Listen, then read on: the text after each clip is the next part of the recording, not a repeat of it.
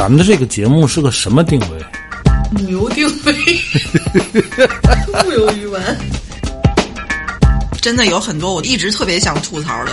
来吧，来啥呀，兄弟？来，开始啊！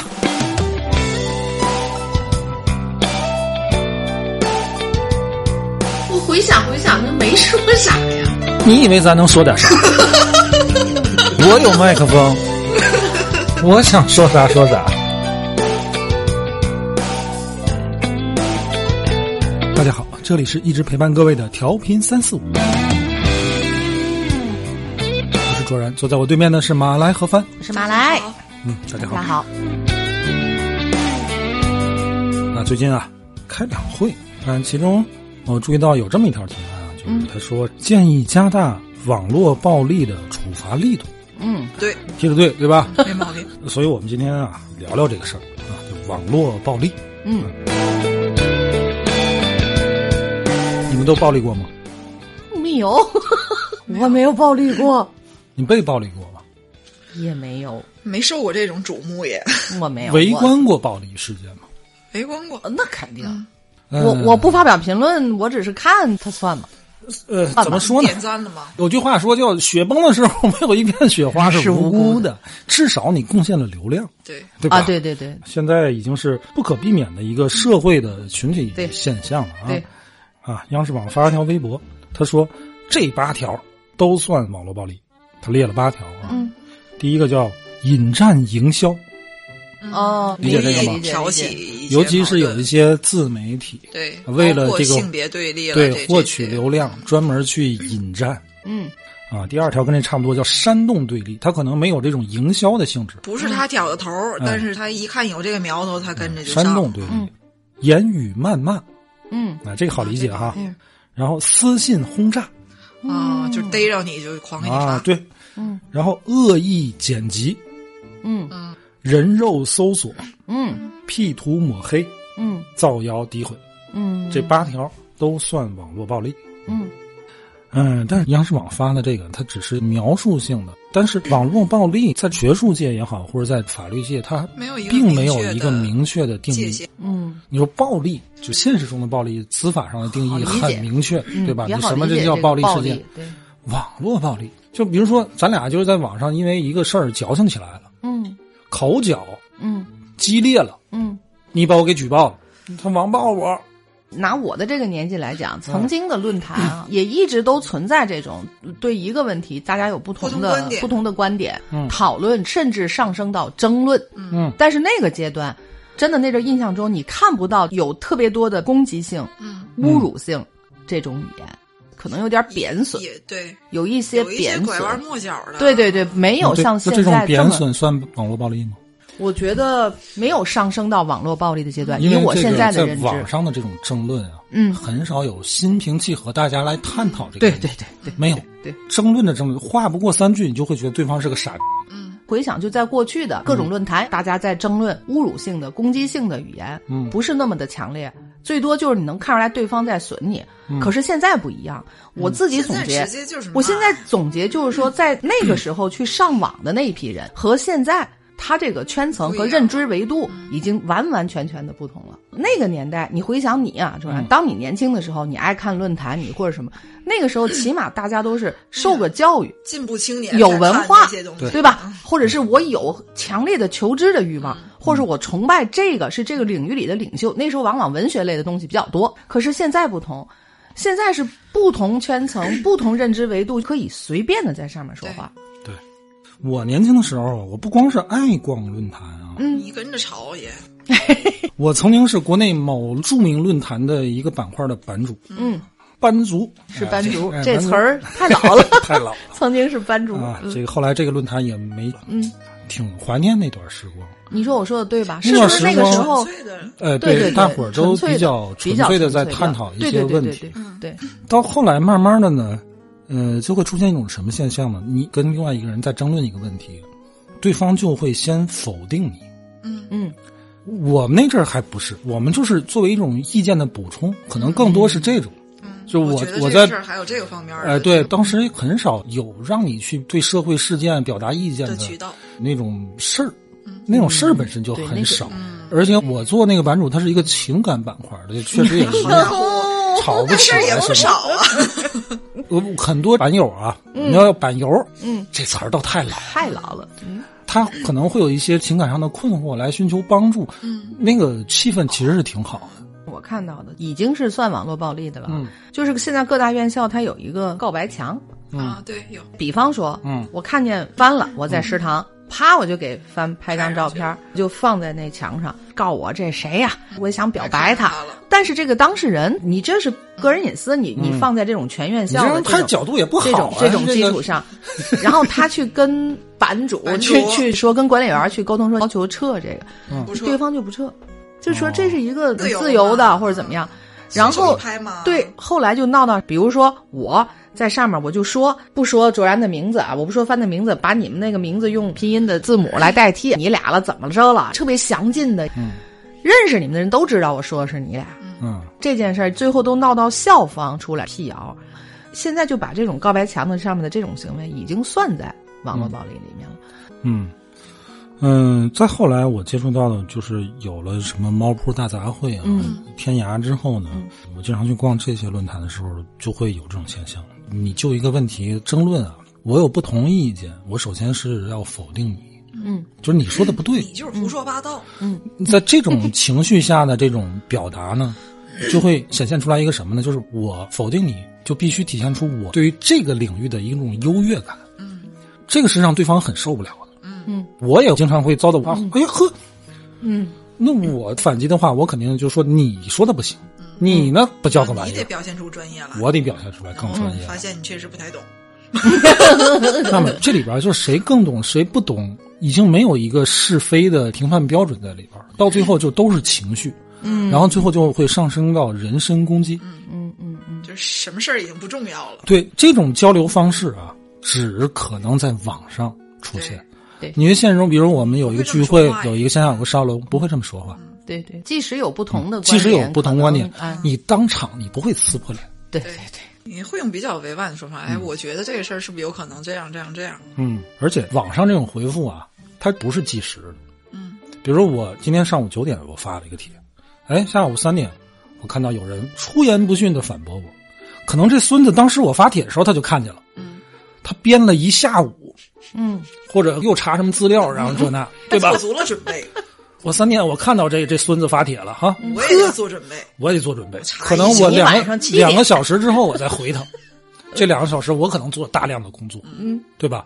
其实这种东西它是一个个学习的过程 但是你们注意，这种事儿是不可能在线下场景发生的。对咱俩都在这儿聚会你等会儿啊，你说这个你等会儿啊，查字典去，不可能对吧？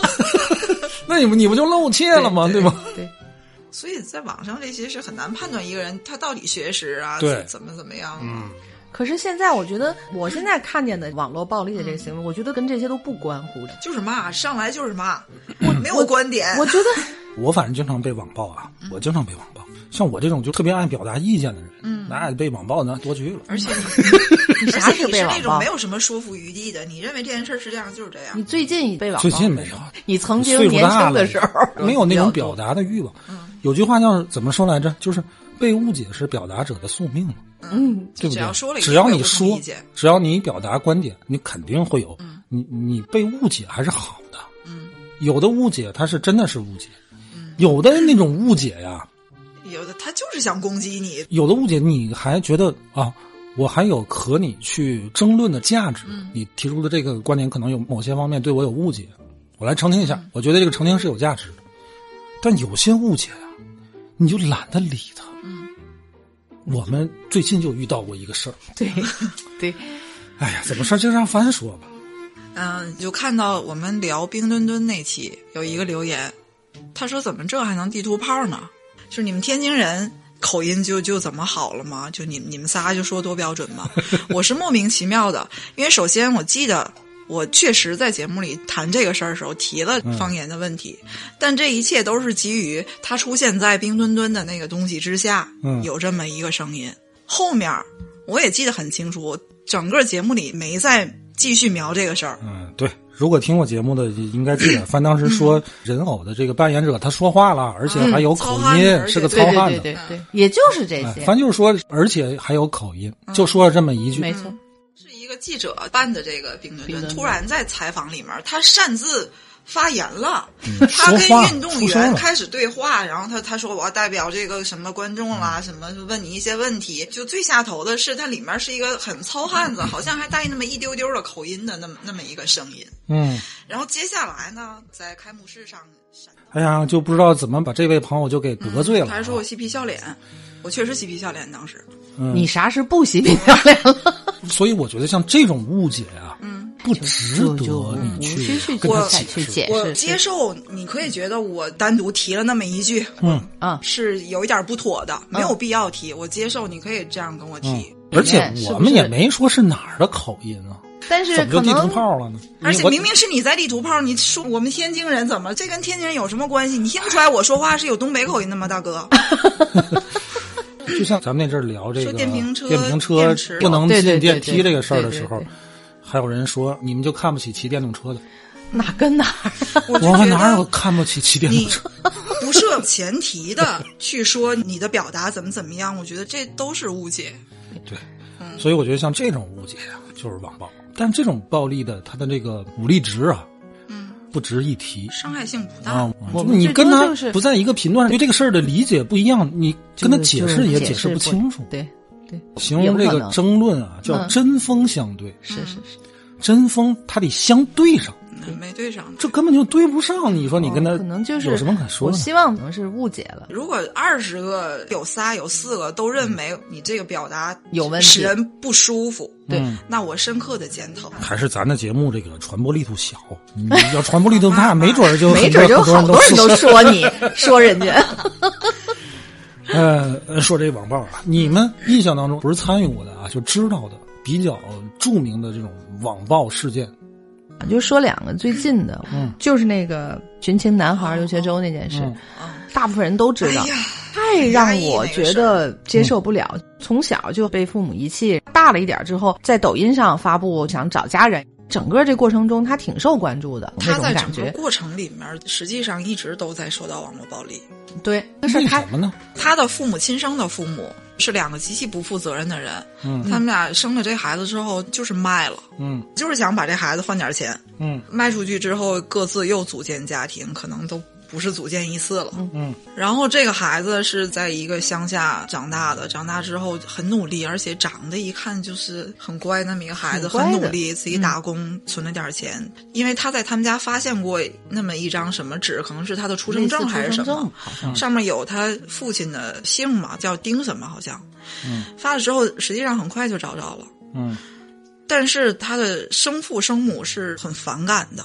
迫于这个事儿，当时已经有一定范围的影响了。嗯，俩人也都假装出来见面了。嗯，实际上见时候，这孩子的合照不是那种开心。嗯，应该已经知道什么事儿了。然后跟他生母见面的时候，他生母那边又组建家庭，有个弟弟，正赶上这个弟弟的生日，孩子还花钱了。嗯。他就发了一个，就是觉得有那么一点点心酸。就是我看到弟弟办这么大排场的一个生日，他是很羡慕的，肯定也会对自己有一点自恋。然后呢，然后他的生父母就就分别把他拉黑了，还反过来控诉他，说他找我们要钱要房子。然后网友们网友们就也骂他，有站那边的。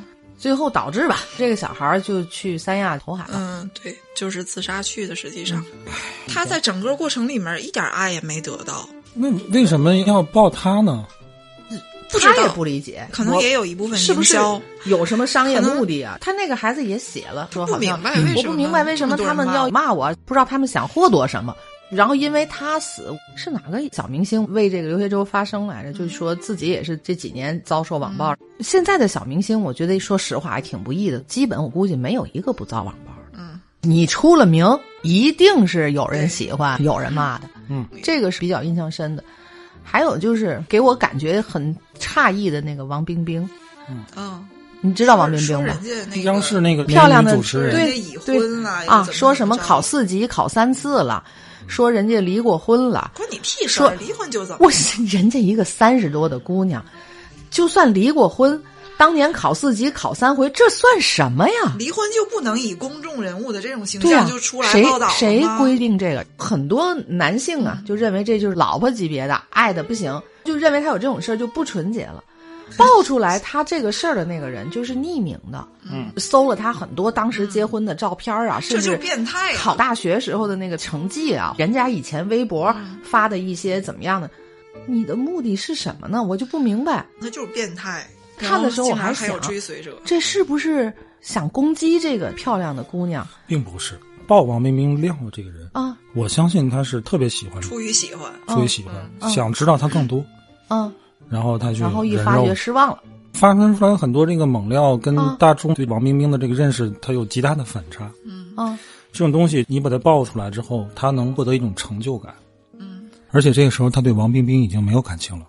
这种人往往他还都有情感洁癖。嗯。啊，之前有意淫啊，王冰冰是我老婆，结果一一看这样的，那个感情就立刻就没有了，就变成我要满足那种虚荣感和成就感了啊！我好不容易扒的料，我得满足我这种成就感。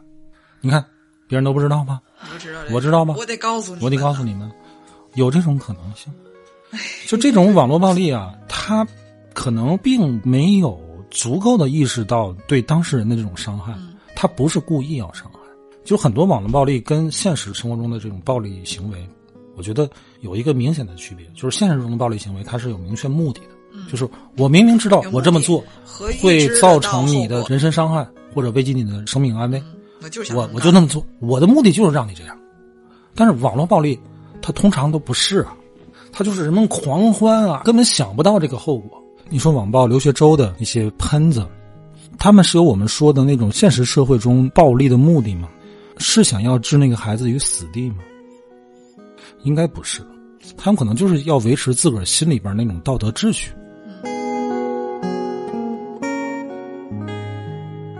我经历过的，还轻度参与过的一个网络暴力啊，嗯，但是不能说是中国网络暴力元年吧，但是也差不多。哎，我应该知道是天涯上的吗？嗯、是魔兽里面有个同须门这个事儿，就是、嗯有呃出轨的那个，很多人应该都知道。当时我还玩魔兽，零六年，有一个人最开始在猫扑上发帖，他的游戏账号叫风刃透骨寒还是风刀透骨寒，我都忘了。他说他老婆游戏 ID 叫优月儿，嗯。和游戏里所在工会会长同虚嗯。出轨，嗯。通过 QQ 聊天记录发现见面了，还滚了。床单了。这种事儿，你可能搁现在，大伙儿都觉得这都见怪不怪了。嗯。那是零六年，大伙儿都觉得我去，因为当时魔兽世界玩家众多，嗯。引起轩然大波，大伙儿就非常愤怒，开始讨伐这个童虚，就是他出轨这个男的，嗯，是他们那工会的会长，嗯。那工会叫守望者，他们所在那个服务器呢叫麦维影歌，那个服务器里很多大号就开始追杀同须，嗯。在游戏里边示威、静坐、讨伐、谩骂，嗯。还有那种集体自杀的。然后那个服务器在一夜之间涌进去很多一级的小号，就去围观这个人，起的名字都是什么“同须叉叉”“优越儿叉叉”“叉叉同须”叉叉。过来，我当时也去过嗯开大号小号去的，小号啊，嗯，我不在那个服务器，我在埃苏雷格嘛，嗯，都是二区的。哎，我这麦威影哥出这事儿了，我在麦威影哥我建了一个小号，专门去看专门去看看，围观去的，我也没喊什么口号。嗯场面。我跟你说，卡到不行，就就因为这个事儿，就因为这个事儿。最后这个事儿呢，惊动了远在美国的暴雪，就是魔兽的版权方。当时这个魔兽还是九成代理的。理解不了你们玩个游戏怎么还能玩成这样？对呀、因为整个服务器都瘫痪了。然后九成就把这个服务器维护了，可能得有两个小时。嗯再进的时候，这俩号就是优越儿和同区都没了，嗯可能就被官方就删号了。嗯而且这个事儿不光是在游戏里边发酵，在论坛上，一开始在猫扑大杂烩，后来转到天涯。嗯天涯就有人第一次提出了说，以键盘为武器砍下奸夫的头。嗯，我觉得键盘侠这词儿是不是就从那阵儿就差不多就当时当时提这个事儿就觉得非常正正义。义，明白。大伙儿看不了这个。嗯。然后呢，就是在天涯吧发了一个什么江湖追击令，嗯。人肉这个同须到底是谁？肉出来了，嗯。他是燕山大学的一个大一学生，不但肉出了他，肉出他爸他妈，呃，肉出他们学校的辅导员。这你肉人干啥呀？然后然后打骚扰电话，一天那不能能有好几百个电话，谩骂、恐吓。后来呢？还有人写这个公开信，通知所有的企事业单位啊，不要录用这个人。嗯，然后说这个燕山大学也不怎么样，他辅导员的工作也受到了影响。然后他们燕大的校长当时正在参加一个福布斯第一届的百强校长的一个评选，上大火了那不得就因为这个事儿，后来根本放弃没参加。不让上了？而且当时正是赶上燕山大学的招生季，学校声誉也受了特别大影响。但是后来呢，这个童虚不堪其扰，发了一个视频，就澄清这个事儿，说根本没有这事儿。然后当时这个发帖的什么封封刃这个，嗯嗯，他可能也觉得这事儿闹得有点太大，有点受不了了到底。有没有这事儿？他就说当时发帖很多也是不实的，有待考证，好多你。看，但是这个时候已经不受控了，已经失控了。然后呢，因为惊动了美国嘛，嗯一个国际先驱论坛报是《纽约时报》旗下，他发了一篇文章，叫《以键盘为武器的中国暴民》。你看看，就给定性了。外网没见过这个玩意儿，但是后来你也知道，这国外的网络暴力 它也不少、啊，也也这样啊。而且他管这个叫网络暴民嘛，嗯，网络暴民这个称呼当时被很多国内的媒体承认，这里边就包括中国新闻周刊、三联生活周刊。嗯。你要知道这两份刊物，《中国新闻周刊》它的出版方是中国新闻社，中国新闻社的主管单位是国务院华侨办，三联周刊是中国出版集团的刊物，嗯，中国出版集团的直属领导是国务院，这两家它是官媒，官媒就已经承认了这个叫网络暴民，因为我不知道这个事儿，嗯，我真不知道。这呃非常出名，这个我怎么记得好像这里面也有自杀的呀？没有自杀的，后来有自杀，后来有自杀的，后来就层出不穷了这种事儿。后来就就热衷于逮小三儿。对，呃，第一个因为网暴还自杀呢自杀的呢，嗯，有有他不是小三儿自杀，他是被小三儿的这人自杀了，然后那个出轨的人被网暴。哦，对他先自杀了，然后后才有网暴的事儿。对，那个女的叫江妍，嗯，零七年就是同讯门之后转年，这个也特别大的，这个不跟游戏没关系。这个跟游戏没关系。这个人是什么？这个江妍这个女的挺优秀，她好像是北外毕业的，还有国外工作经验。她这个老公啊，嗯跟咱还是同行，嗯叫王菲，就是那个王菲那个王菲。哦哦哦哦这个男的呀，是学历不高，这俩人不知道为什么就就认识了。女的这个叫姜妍的，之前有个前男友，嗯，也有一些就情感的纠葛吧。嗯，但后来这段感情结束之后，就跟这迅个速的找了一哎、个，他回来就找了这个叫王菲了。当时这个王菲，呃，他们就一开始是同居，嗯嗯后来王菲呢，她念了一个什么成人的那种就大专，嗯嗯嗯出来之后呢，她去哪儿工作了呢？嗯北京奥美。嚯，嗯，哇，门槛这么低吗？当年 然后呢，她工作表现也挺好，挺好。越来越忙。但是之前上学时候开销都是这个女的江岩负责。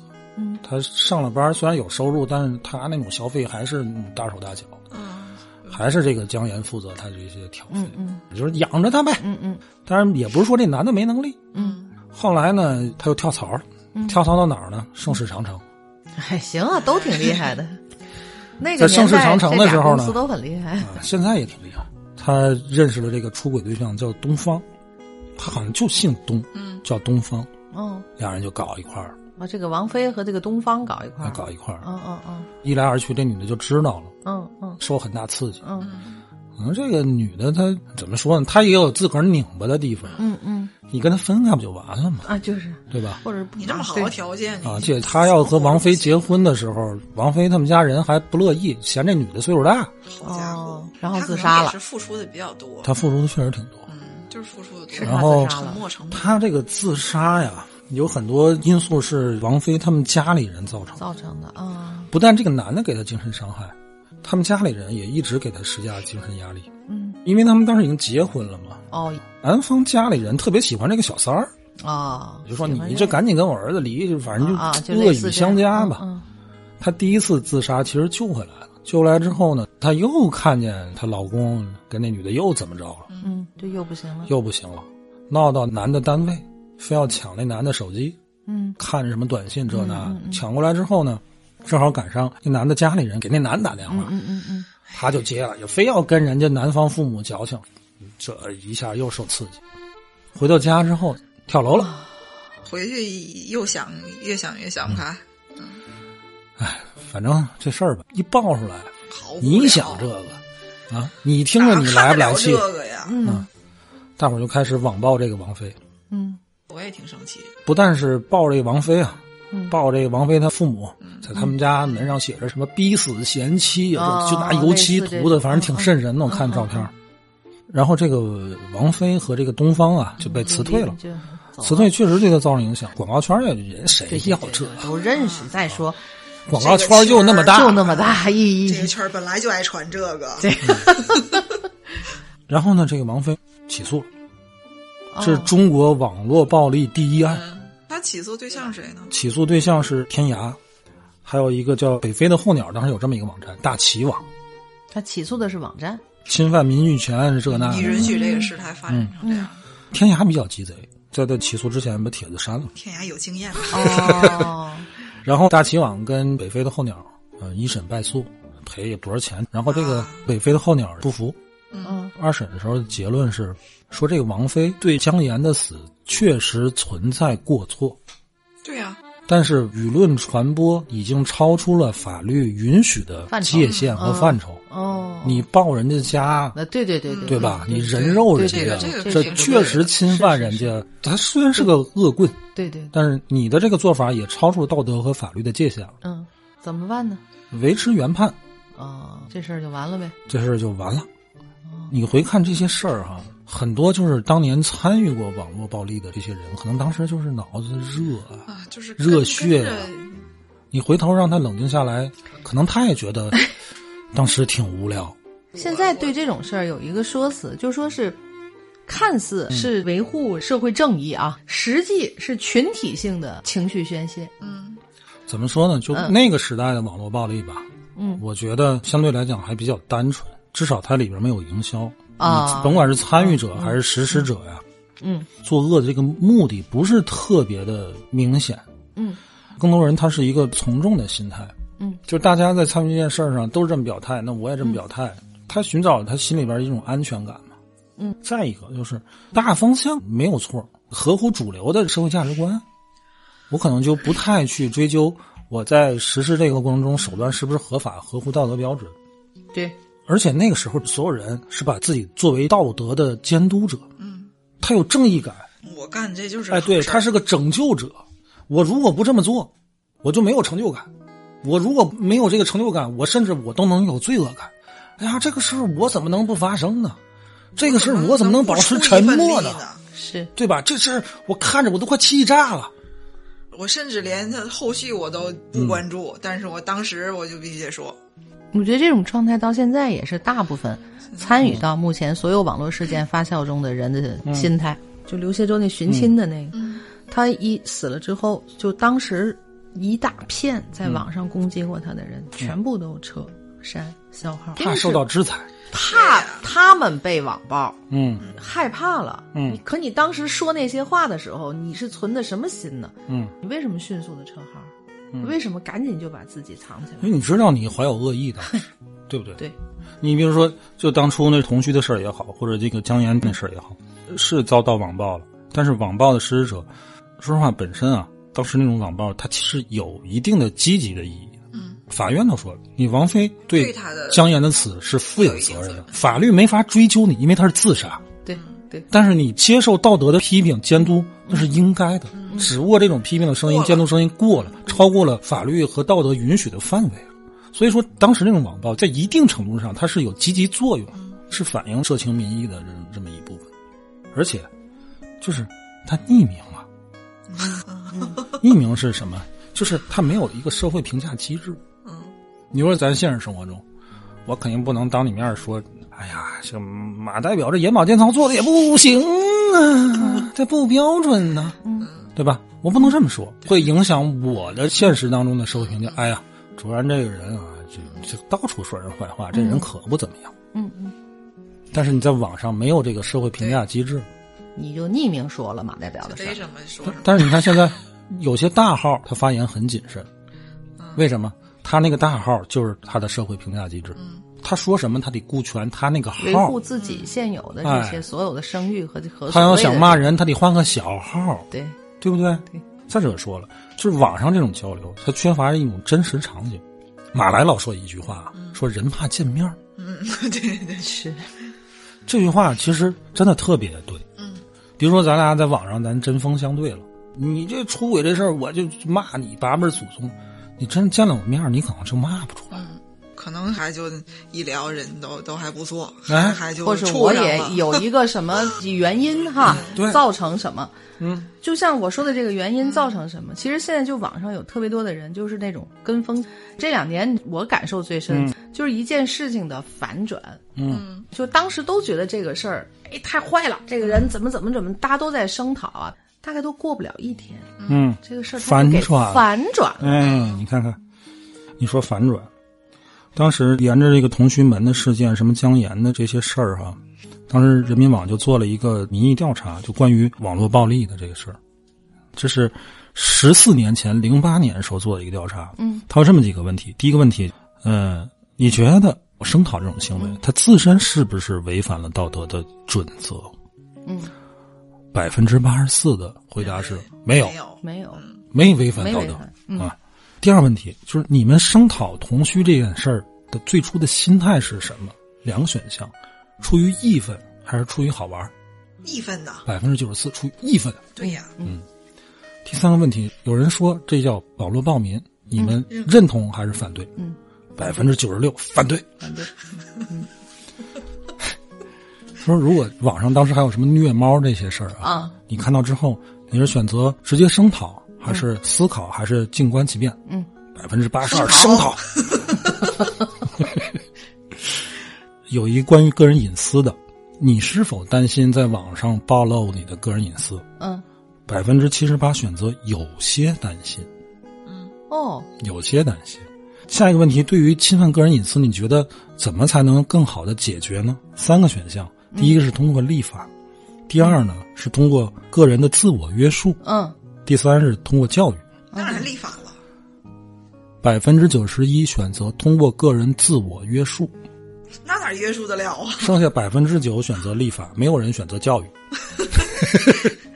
这条很这玩意儿就得立法，有意思吗？这是十四年前的答案啊！我跟你说，十四年前我也会选择自己约束自己，嗯，但是今天的我会选择立法。下面一个问题。对于网上出现的这种暴力语言，你的认为是 A 反感，B 兴奋，C 无所谓。嗯，百分之八十二选择无所谓。嗯，你认为现在网上出现的集体声讨这种现象的根本原因是什么？嗯，三个选项：A 是因为匿名没有风险。嗯，B 是道德意识的集体觉醒。嗯，C 盲从。嗯，百分之八十三选择 B。百分之八十三认为是道德意识的集体觉醒。我觉得很多人会觉得，我相信那个年代他们确实真的是那么想。最后一个问题说，如果再有这样的事儿，你会改变吗？就通过这么同虚呀、江岩这个自杀事儿，你会改变吗？百分之九十一选择不改，继续声讨。上。这是十四年前的调查结果。如果这个调查结果放到现在再做一遍，我想会截然不同。会会很多数据都会不一样。对你这里有一条，你担心自己的个人隐私被曝吗？啊，好像大数字是有些担心，有些有些担心。我觉得搁现在得百分之百的人说担心，担心，担心，很担心，很担心。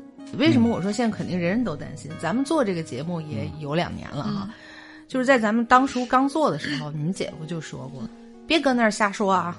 嗯，别你们什么都瞎聊啊！回头让人家就骂你们，个人肉你们，或者是什么的。要是有那么大能耐，能遭人这么大恨的，我就会发现他特别的觉得粘网的这种事儿就特别危险，容易出事儿。所以到后来，你记得咱们粉丝群有一次被禁了，我就不敢说。你说，你看你们是瞎说吗？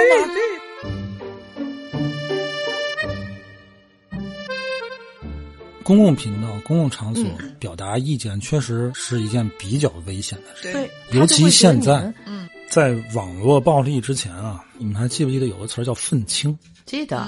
嗯，你觉得那个年代这是同一批人吗？我我只能说，这个网暴可能是从愤青那边演变过来。对对对，现在的我当时是一个什么社会背景呢？就是那阵儿中文互联网刚蓬勃发展的时候，有一种你可以把它称为网络上那种民族主义。九九年应该是啊，北约轰炸咱前南使馆的时候，对，当时人民网就火速成立了一个什么强烈谴责北约暴行的这么一个 BBS。嗯，这个 BBS 呢，就是现在强国论坛的前身。嗯，当时就集中了很多这种就是网上那种民族主义。当时说这民族主义是一个褒义词啊，就是我们改革开放那么多年，突然当时又入世要干嘛的？我们跟西方的这些价值观碰撞了，然后有接触了。就唤醒了一些我们的这种民族主义。中国社会它本身就是一个道德感很深厚的这么一个社会。对。然后后来呢，就出现中美海南撞击这个事儿，中日钓鱼岛这些事儿，民族的这种情感就爆发，这种情绪呢，到最后演变成那演变成在社会上的一些怎么怎么说呢？就情绪化，对对对吧？对，极端化，对，粗俗化，嗯啊，偏激。开的日本车给人周了，那个是最典型的一次表现。这些表现会让你想到几十年前的那种运动。嗯，会。你说当时参与那些运动的人，他真的革命信仰那么坚定吗？而且是很懂这个运动的真正的你懂出发吗？哎呀，二十年前参与周日本车的那种人，他真的是民族精神吗？对，我记得当时谁写过一篇文章说，爱国是流氓的最后一块遮羞布。嗯。可是啊，当时不是说没有理性的声音，有理性的声音。有，我记得当时有一个万人签名活动，就是抵制京沪高铁使用日本新干线的技术，万人签名啊！那种主义已经空前高涨，很多理性的声音就会被淹没了，甚至不敢发声。哎，那些公知从什么时候来的？就在这个时候，就是那个时候。外边那些不怀好意的，看到你这国家出现这种矛盾，他肯定会加以利用。赶紧钻进来，这是个空子呀！这是个空子。你从民族主义，你会滋生出很多那种道德洁癖。自个儿本人你也不是多道德的人，可是你就看不了这个。然后后来你关注不光是民族主义的事儿，你关注一些什么社会民生啊？你什么都在关注，什么都在关注。然后你那个愤青那种愤怒一直保持。对，很多愤青后来他自己变成了公知。被境外的一些扶持，我觉得愤青有很大程度上是有知识的青年人。对啊，他能表达，他能表达，然后，但是后来衍生到社会上的时候，就开始被一部分人利用。但是还有大部分参与这些的，他就是不明所以，他就是在集体宣泄，他就是在参与，他就觉得这我是爱国行为啊。我跟你说，他完全不明白。咱是做广告的，嗯，反正你还记不记得，咱当时在做微信的时候，老徐就说过，传播这种东西。叫什么？有趣，嗯，有用，有用，有用。还有个叫叫有什么？有利吧？有利啊！是当时老徐总结的，在移动互联网传播的三要素：有趣、有利、有用，对吧？挺挺先进的，当时。当时觉得哇，这个老徐这个这说的啊，醍醐灌顶。可是你你看现在啊，有用这个事儿啊，基本上它传播不了了，因为现在知识付费了嘛。对，你获，对吧？你获得有用的知识是你花钱买来的，你怎么会免费传播给别人呢？越有用的东西，它越传播不了，嗯，对吧？哎，有利是什么？传播这个东西怎么将对你有利呢？我觉得拿现在来说，可以换一个词儿，叫有品。这个东西对你来讲有品，因为你你在网上每一次发声，你在朋友圈每转发一个东西，你的抖音每点一个赞，嗯，都代表你个人的品味。对你有时候看这，哎呀，这有意思，这这这好。我想点个赞，算了，我我不点，我不点。万一你点完，马来看见了，你怎么还给这 玩意儿点赞？明天上班就说我了。你看现在这个腾讯的小视频啊，嗯，它有一功能叫私密点赞。我跟你说，我私密点赞好多东西。哎，我真的从来也不在微信视频里边点赞。我告诉你，就是 就是每次特别有，我看完会偷偷收藏起来，但是我点可能是真觉得还挺有意思的。但是我每次看到一些很莫名其妙的东西，发现是我朋友圈谁谁谁点赞，我觉得神经病！你点他，你被我发现了吧你？嗯，所以你传播东西一定是你想让别人看见你传播的东西。嗯，对，这东西代表你的品味。对，啊，对，可以说有品，也可以说这个东西对你打造个人 IP 有利，对吧？对。剩下的就是有趣，有趣还是会被传播的。对，网络暴力事件，嗯它也是有娱乐性的。当年的那个运动，嗯你为什么那么多人参与？你心里有那么多主意吗？没有，觉得这个好玩儿嗯，像围猎一样，它是个娱乐。国足，这又是说中国足 怎么什么都 这也能带上他们吗？啊？你说国足被骂算不算网络暴力？算某种程度上算吧。对，虽然说他们确实不争气，我也是个施暴者，如果这么说的话啊，你没少施暴，没少施暴好几期了都。可是我生气吗？人真的生气吗？人现在就是一种娱乐，你骂国足啊，你得编出花来，你不能跟人骂的一样。对骂一样都你骂哎，你冥思苦想，哎，这一句这么骂发到朋友圈，这是一种娱乐，但是它实际上对国足是一种网络暴力，嗯，当然是对吧？是但是国足这网暴就网暴，你看，对吧？所以你传播的这个东西，它是有娱乐性的，人们根本不拿这个受害者或者这个事儿当回当事事儿，就是当你当事后可能会觉得，哎呀，挺无聊。嗯，可是你参与了，你甚至你连围观你都为这个事儿贡献流量了。所以其实很多人不会觉得愧疚。嗯这个网络暴力，当你想表达你自己认知的时候，嗯它都是有一种从众的心理。嗯所以我想，从众这个心理有没有一些理论？我就查了一些资料吧。嗯一个法国的社会心理学家叫勒庞，他是群体心理学的创始人。他有一本特别著名的著作叫《乌合之众：大众心理研究》。哦哦，嗯他有一个观点听说过，没看过。他就认为群体是最缺乏道德感的，个体在融入群体之后，个人责任感和道德感便趋于消失。嗯嗯群体中的个人不会把行为责任归到自己头上。嗯，就像卓然刚才说的，那些人做的那些事情，他在群体当中，他那时候已经没有对错感了，他就认为，就像你说的，你觉得有趣儿。嗯，因为他们不再有个人，只有群体。然后他总结说，当个体成为集体时，任何一种虚弱的个人信念都有可能被强化。对，哎，我我就给你举一个例子，你嗯支撑你这个观点啊。你看那个流浪狗，一只不成危害，四五只就了流浪狗一成群结队，很很吓人，非常吓人。原本可能它是一只挺温顺的狗，它加入那个群体之后，它也得厉害了。就变得不是个玩意儿了。所以说这个人也是这样，我就觉得，你看，当时我参加网络上论坛，我会自认为那个时候可能大家都还是读书、啊，或者是说想来探讨一些学问。那现在网络暴力，张开嘴你就骂人，想说这个人好你就说的好，你想骂人家你就骂人家，你想查人家的背景、祖宗八辈儿，你就能用一些什么手段去查。我是觉得太容易了。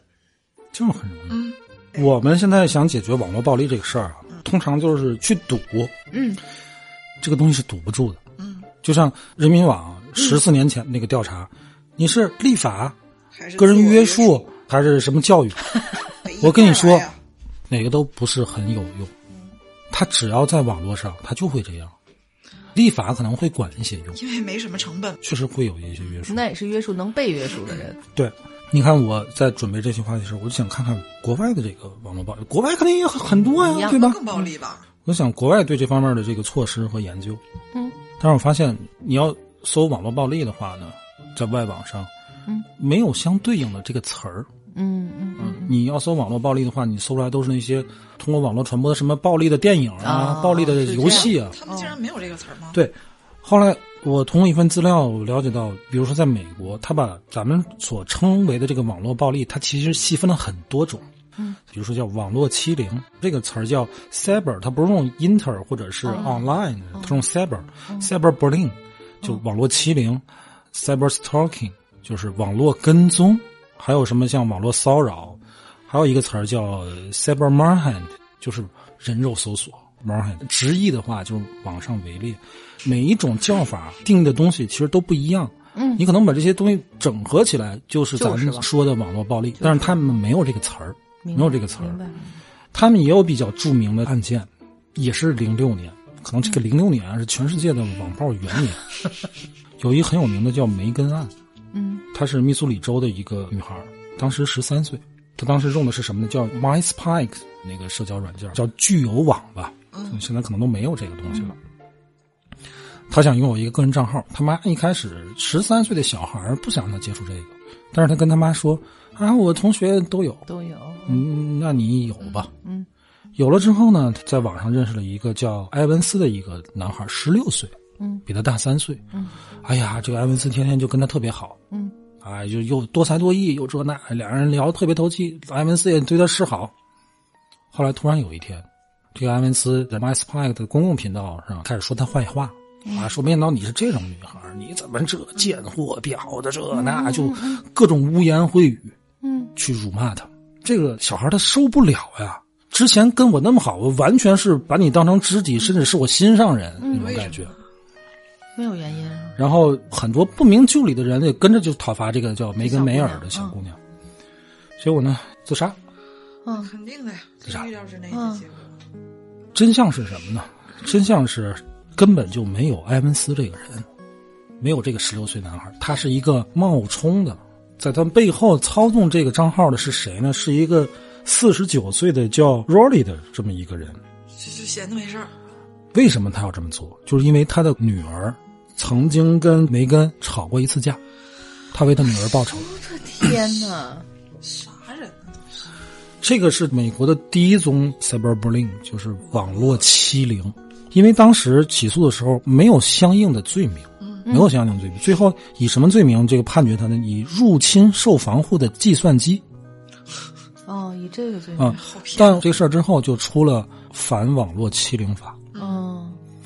但很可笑的时候，就是这个当时施暴的罗里和他的闺女卡特，后来他们俩也遭到了网暴。那肯定的呀。美国这个法律啊，也是真是真的是丁是丁，卯是卯啊。为什么他们不能以欺凌罪或者骚扰罪起诉他呢？嗯，因为当时这个欺凌罪和骚扰罪啊，它有一条要件，就是受到可信的威胁，必须要有这个要件。我没威胁你，我只是在网上散播了一些对没跟那个事儿，我没威胁，所以只能我只是辱骂你，只是折磨你。反正在这之后。就立这个法了，他又通过了一个叫梅根梅尔网络欺凌预防法案。哦，啊，这个不是那个梅根法案啊，就是咱知道那个梅根法案是针对未成年人受侵犯的，不是那个。反正我觉得这个叫梅根的都挺倒霉的。嗯，这个国少起这名。国外的朋友或者你们给孩子起洋名的，别叫梅根。呃，这个是首例 cyberbullying 网络欺凌，在这之前还有一个叫 cyberstalking，就是网络跟踪。又有个案件，九九年，有个叫 Nancy 的一个女的。九九年他们就开始，哎，她当时还有聊天室，嗯，聊天室啊，她在里边聊，聊聊聊聊，有个人就觉得这个 Nancy 用的这个用户名啊，他很讨厌，然后这人就骂他，就因为这，就因为这，俩人就就吵起来了，嗯，吵起来，聊天室你之前用过对吧？嗯，我用过。啊，你你就不聊了，你就下来，就不聊就完了吗？下来你哪天想聊你再上去，还去那个聊天室。啊。他一去那聊天室，发现那个人就在那儿等他，就蹲他呢，就蹲他，二十四还接着骂，骂骂骂骂骂。哦，这这是跟踪他啊！然后还跟他说：“我知道你开什么车，我知道你今天去过哪儿，我知道你女儿叫什么名字，在哪儿上学。”这不是恐吓吗？我这不是疯子。然后这个 Nancy 他就报警了啊！报警，当时警察说没法受理。哎，他不会，他就是在网上说一说，他不会威胁你什么的。结果呢？结果他就继续求助，最后是在当地媒体的支援下，成功的起诉了，然后找到这个人判了刑。后来又立法，立这个网络跟踪案那个法和什么网络欺凌的法。可是这些立法，直到现在都有反对的声音，认为这些立法限制了限制了网上的自由、言论自由。他们这个自由啊，真是 真是。美国宪法修正案第一条就是人有言论自由的权利嘛。他说你这个打击范围太宽泛了，我要在网上正常辩论呢，我要正常口角的，我要在网上批评国家公务人员呢，你得给我逮起来。管不了他们。也就是说。他还是觉得，他如果对方在网上发表一些言论，是站在所谓的道德制高点上，对他们是认为什么？他们认为这个网上匿名发言啊，嗯，是公民非常重要的一项权利，因为这个匿名发言可以保证公民无所畏惧的参与公共事务的讨论。嗯，你倒是正常讨论呢。你说到这个，两会当中可能有四十多位代表吧，共同发起关于网络暴力立法的这个。咱们不是没有法，咱们有很多条款的都关于对网络的，但是现在可能强调希望能够说的更明确，执行的更如何，包括实名制。嗯，实名的话，我觉得在网络世界里好像很难吧。你实名也只是对平台实名了，我我不知道他具体会怎么样去把握这个度，这个很难把握，对吧比如说你实名了，现在都说你跟我的征信系统挂钩，啊，你怎么挂钩？我说一句脏话，你扣我一分还是怎么着？所以现在而且这个争论这事儿，有时候我在一个帖子下面看俩人就互相吵啊，你把它倒清楚是非常费劲的事儿，因为这其中还夹杂着别人的发言，对吧？你把这事儿捋清楚，这俩人到底他矫情的是什么事儿说不到重点。这种争论，你很难去给他评价出谁是施暴者，谁是受害者。就是说着说着就急了嘛。你记得百度贴吧有一个巨长巨长的骂战，他们俩就是单纯的骂，骂了好几年，好像 也不为什么，就是一开始可能因为肯定因为什么，嗯到后来后来就是单纯的就是骂，两个人很持久的一直在互相骂。嗯也不见个面儿。后来围观都觉得你俩都快骂出爱来了，嗯，我觉得也是。就是倍儿执着啊！你见面儿只要骂我，我就回你，然后那个就就接着又回。其实我觉得现在最大的问题是什么？不是说这个网络暴力立法的事儿，我觉得不用立法。我们经常听听一句话叫什么？网络不是法外之地，对对对，对吧？这句话什么？意思？就是网络上的所作所为、所言所行，都是在我们现有的法律框架跟法律工具里边能管得到你的，对，用不着我重新立法。都能管得到，对不对？你网上是造谣也好，你是诽谤也好，你中伤也好，都有现成的法律条款来管你。对，问题是什么呢？就是你实施起来不好实施。你比如说，我骂你，我骂马来啊，嗯我每天骂你一万句，你够闲的。你告我，你就可以把我逮起来，啊，侮辱罪，对吧？可是问题是，你在网上每人骂马来一句，没多骂就一句，对一万个人，第二天又来一万个新人，一人骂马来一句，我得遭恨成什么样儿？来。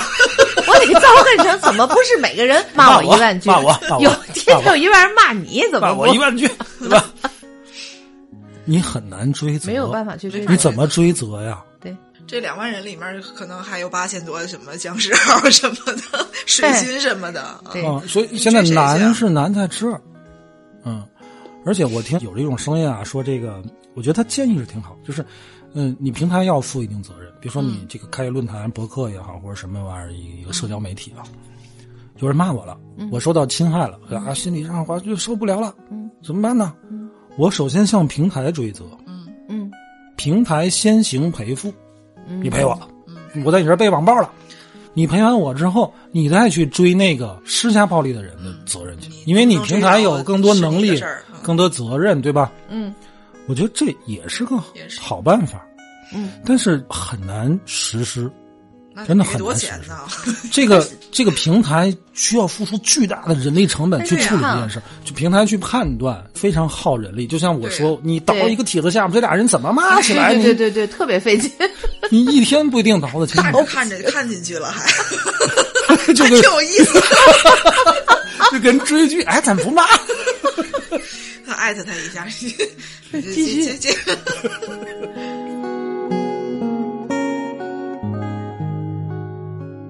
从去年开始，抖音处罚网络暴力行为的账号差不多有三十万个。抖音的提示，如果你用户遭遇网络暴力，啊，怎么着？可以通过关闭私信功能、拉黑举报、发布攻击言论的账号等手我拉得过来吗？段。一天来不不不一万多人，不，你先那你也是够遭恨的。他先说你，你先把私信功能关。就嗯你看，卓然一开始咱们节目刚聊的时候，嗯大部分的人是采取私信方式骂的。嗯然后新浪微博发布的公告是说什么呢？拟上线仿报模式和开启隐私防护功能，来进一步完善用户预防网络暴力的机制。就是新浪现在要开始动用一些技术型的手段，知乎上有这种技术性手段，嗯。我经常在知乎上一说话，嗯。啊，您说的不够友好啊，不让我他说，他就给给给。我没说什么。他。只是通过一些关键词什么的敏感词来判断。我看到一个文章，就是关于这个人肉搜索，咱们都知道这个词儿，但是咱不是随便谁都能搜索着的，对吧？就说要把这些东西的门槛越拔越高，不是是个人你就能熬得着，怎么怎么着的这个事儿。从立法是可以有威慑力，对吧？你个人约束也可以，嗯，但是我觉得这些都不能根本解决问题。嗯，我在看外网是怎么处理这些问题的时候，我也看到一个国内的人他他的研究，他爬外网的这些关于网络暴力的这些论文，嗯，然后他总结出来一个发现吧，就是从零六年开始，国外对这些的研究越来越多，越来越成系统，嗯，而且会分出了不同的研究方向，嗯，比如说专门针对女性的女性受害者的，嗯根据学历去分析，然后根据受害者，然后然后他发现更多的论文是哪类的刊物去刊载的呢？是关于青少年健康的刊物去刊载的。也就是说，可以从某个侧面说明，这个网络暴力它其实是呈现这个青少年化更越多一点儿嗯，其实你想想，咱说现在看国内也是如此，也是是是如此，饭圈那些，对吧？学生岁数嘛，确实越就是越低它会和很多校园问题是有关联的。，对，然后他们的研究方向更多是偏向于心理学，去援助那些被网暴的人。嗯，就去怎么去安抚、去疏导，对，嗯这话说起来可能有点像那个什么受害者有罪论啊。嗯，但是他们就说了，说你看梅根案，就刚才我讲的那个嗯十三岁小女孩，嗯被网暴的人有很多，为什么他自杀了？这话说的好像你有点这个受害者有罪论啊。可是这确实是他们觉得值得关注的一个问题。就是青少年的心理建设，如果这个网络暴力是你不得不去面对的，那怎么加强你的心自己的理建设心理建设？可能是一个比立法或者约束那些施暴人更有效的一个方法。嗯，对，我年轻的时候啊，对，我被人网暴啊，当然我经常网暴别人啊，我们互相 暴的时候，啊，把你气的，确实很影响你心情。对，可是就是一阵儿嘛。对，可是我现在这个岁数，我回头想想，嗯我那阵二十多岁，嗯，我在什么论坛上是好幼稚，好幼稚我现在绝对不会再出现这种情况，对吧？嗯，可是年轻人他会这，所以咱说网暴，甭管实施者也好，还是受害者也好，嗯可能更多是年轻人，青少年。是那你加强青少年的这种心理上的援助，是不是更有效的一种方法？对，尤其你在学校、中小学，是不是应该开展这种教育？我觉得应该会有，以我们国家现在对这个事儿的关注程度啊，对吧今年的春节期间，不就有一个关于让网络叫清朗什么什么行动那样的一个，又提到了饭圈的这个现象的反弹，就是要继续制止。一个饭圈儿，一个这个性别对立，哎呀，我的天哪！我当年二十年前，我做那个情感板块，嗯当时啊，你有情感困扰，我跟你讨论，大伙儿都帮忙。啊，有人说你这就是再勇敢一点儿，就是这那，说你这这么做不对。然后放到现在的情感板块，抛出来一个事儿，就就会有人声讨。男的怎么着，女的怎么着我我。跟你，我有关注的那个公号，他每期在底下都会有一个树洞，任何人都可以留言嘛。他可能选出来，他放在那儿。嗯但是你总得让我看你说的是人话，我给你往上登。嗯起码三观上是认同你这个，你这是对的，我给你往上登，是有选择性的。嗯，但是像什么抖音呐、像什么微博上，他没有一个管理呀，任何人想说就说呀，骂就骂了。而且现在就是这种自媒体啊，之前微信公号封停一些，就算别那个，对吧？嗯嗯嗯嗯，我觉得也是封停的挺好的。有些自媒体它真的是煽动对立，是你看上去哎呀说的好有道理，然后他会收获一堆这个拥趸，尤其是关于性别话题的。那阵我看这些人这些文章，我就觉得特别窒息。你说他说的是真实的现象吗？是是，但是他刻意把这个极端化、绝对化，然后去煽动更多人的性别对立的情绪。但是你看，咱都知道，咱俩说的是哪个，你知道？咱不说名字。有一些人，嗯，就能从中获取的是正面的，就正常人永远能从任何事件里获取获得正常正常的能量。嗯你说这当然，他如果一直没有正面的东西，他也没法火。对。可是为什么就是封他？就是有太多的人是你说的那种了，就是就是不思考的那种者怎么样，我就跟着走了。对，嗯，我为什么压抑？我觉得你说的太好了，我无法反驳，但是我又知道你说的不对，对，还有就气死我了。就是我觉得我使出浑身解数对对对，我也说服不了你下面给你点赞、给你打赏的那些人了。而且就有时你看底下评论，我就觉得，哦，我去，你还这样想是吧？嗯，你能明白？我能看到特别多，怎么对，怎么还能有这种他那个公号文章下面那些人，如果撒出来，那全是施暴者。哎呀，你说性别推理，正好我是在这个公号发了这个事儿的前几天，确实追了这个事儿的发展。就是有一个小姑娘，家里条件特别好，嗯，然后对方不太好，而且有个弟弟要结婚嘛。结婚这个姑娘的父母陪嫁一个房子，嗯，一个加油站陪一个加油站啊，哦，两所繁华地区的旺铺，然家里条件这么好，啊，反正还有什么乱七八糟的零零碎碎，你想光配一个加油站，就我就很少见这种阵势了。然后他的父母就是要求我们要八十八万的彩礼，彩礼，嗯然后这个男的就特别特别的生气。你为什么就非得这么为难我？你又不是不知道我们家的情况，那个下面还有个弟弟，怎么怎么着？我上哪儿给你弄这盘吧？这姑娘也说，我父母也是坚决不退这一步，而且就是陪嫁这些东西就是归咱俩，以后就这些什么旺铺了，什么所有的收益也都归咱俩。但是就是这个彩礼他们不让。反正这姑娘有个姐姐，她说我姐姐当初也是就是丰厚的嫁嫁妆妆，嗯，然后高彩礼，然后她就说你别拿你姐姐跟我比怎么怎么着的，他俩就因为这个事儿吵的，这男的一直在指责她，你为什么就听你父母的，听你姐的，你你不考虑咱们俩实际的？然后呢，突然就反转了，谈好了。就回来跟这男孩说：“我爸妈同意了，一分钱都不要了，嗯但同时陪嫁加油也都没有了什么，的，什么也不。赔了。然后呢，行了吗？这男的就又不行了，啊，要不咱再商量商量吧这个事儿。这整个过程就好多人一直在给他分析，嗯，你醒醒吧，姑娘，就你真的看不出来他打的这个算盘吗？你的父母的这个考验设的一点问题也没有，实际上他父母真的也不会非得要你那八十八万，但这就是一个考验。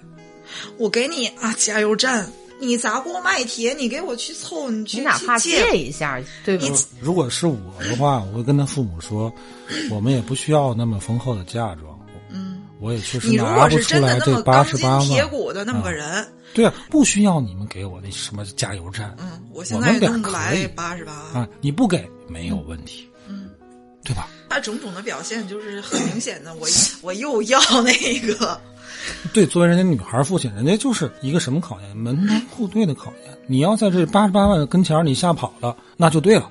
他不是吓跑了，他前面跟那姑娘，你别什么都跟你姐比，然后后面一听说那个 陪嫁也没了，他说啊。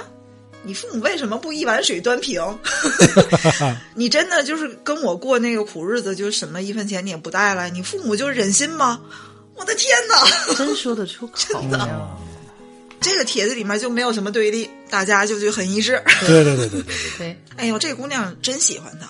嗯她以前从来也没想过这个男孩有这些小心思，一直到分手时候，他都很痛苦。人啊，在加油站面前是不可能不动心。还真是，还有旺铺两个，哎呀，真的是，然后还有房子一套就说这个是这样的姑娘还有没有？哎这呀，样的加油站还有没有？还有啊？我建议不要把性别卡的太死，我也是可以努力的。哎呀，笑死了！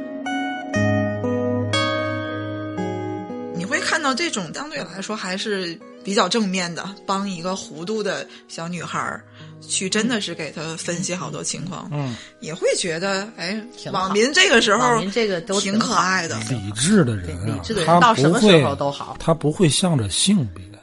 对但是那种恶毒的作者呢，他是会唯性别论的。嗯，我一向都是说，真的每个男人都有可爱的地方。对，你哪怕再怎么中年油腻，怎么怎么，他总有可爱。他打得过咱俩。你挑你都不赢我，要加油站，你要加油站。我就那我想的是那个苏大强那儿我要喝手磨咖啊，啡。我要我要我要加油站。我要加油站，给马来来个充电桩。哎呀，得了吧，不扯了。今天扯了这么多，关于网络暴力有什么解决方案，我们也没有好主意。没有，没有，对吧？各负其责。然后我觉得我刚才说的那个，就是你更关注一下青少年的这个心理的建设，我觉得是对我我觉得那句话说的真好。如果你必须，这是你必须要面对的东西，那你就那你就学。会怎么面对它。我想说的是，多善待别人，嗯，多独立思考，不要在不明真相的时候就随意发表一些议论。这个是我真心想说。独立思考，我们说的也不一定都对啊。你们非要骂就骂我，我也瞒不住这个。得了吧，今天就聊到这儿了啊，拜拜。拜拜拜。饿死我了，我不饿，我牙疼。牙疼，有那个秘方啊。你你嘴巴子。我看那个评论底下就说，就姑娘她这个如意算盘梆梆响，我在河南都听见了。真是的，怎么还？这群豺狼干了不是人干的事儿，我该哪个说？你只敢在评论底下扣字儿，那我也真没话说。是有人颠倒了是非，那什么是真真假假，什么才是他妈错对？你知道？你知道个屁！你知道把人往死逼！网络上的大侠，现实中的垃圾，不确定与不真实都在这个地方充斥。你的媒介素养够高，才能守住你的城池。有的人自己黑得像乌鸦，还伸张正义，断章取义的媒体还得装着一身正气。我的 peace on the mind，让我接着继续说。Lose fucking respect，到底由谁来背锅？是教育的失败，还是被当成了镜面？我能感觉到这些风气正在病变。